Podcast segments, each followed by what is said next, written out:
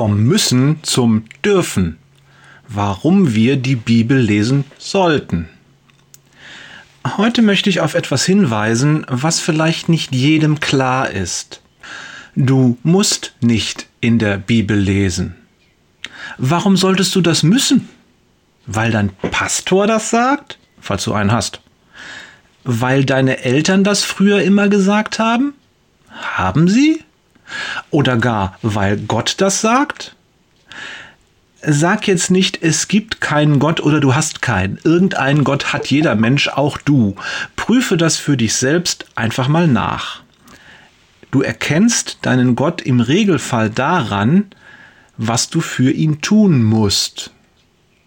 Nimm zum Beispiel Workaholics, die immer arbeiten müssen.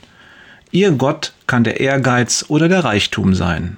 Ich kenne Leute, die können ohne Sport und Wettkämpfe nicht leben. Ihr Gott kann die Fitness und Gesundheit oder auch das Streben nach Anerkennung sein.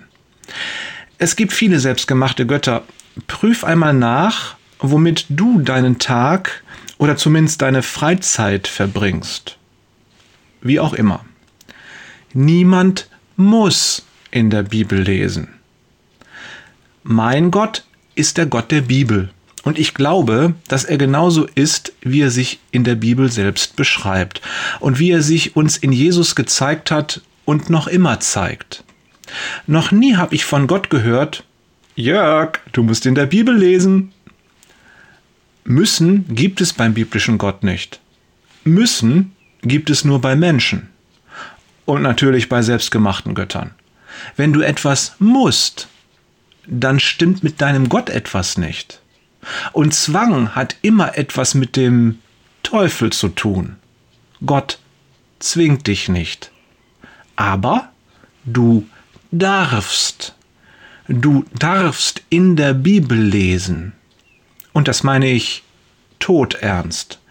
Es ist dein Vorrecht, in der Bibel lesen zu dürfen. Nutze dieses Recht. Nicht wenige Menschen sind dafür gestorben. Und du sollst in der Bibel lesen. Sollen, das ist ein Gebot. Wie definieren wir Gebot? Hm, vielleicht so. Ein Gebot ist die dringende Empfehlung, etwas zu tun. Es wird in dem sicheren Wissen gegeben, dass bei Nichtbeachtung negative Konsequenzen drohen. Nochmal, ein Gebot ist die dringende Empfehlung, etwas zu tun. Es wird in dem sicheren Wissen gegeben, dass bei Nichtbeachtung negative Konsequenzen drohen. Das Müssen dagegen tut nur so, als wüsste es um negative Konsequenzen oder führt sie selbst herbei? Gibt sie dir quasi als Rucksack gleich mit auf den Weg? Beim Gott der Bibel gibt es keinen Zwang, nur Freiheit. Liebe Grüße von Jörg, der die Bibel liest, weil er es darf, Peters und Thorsten, ein Liebhaber des Gotteswortes, Wader.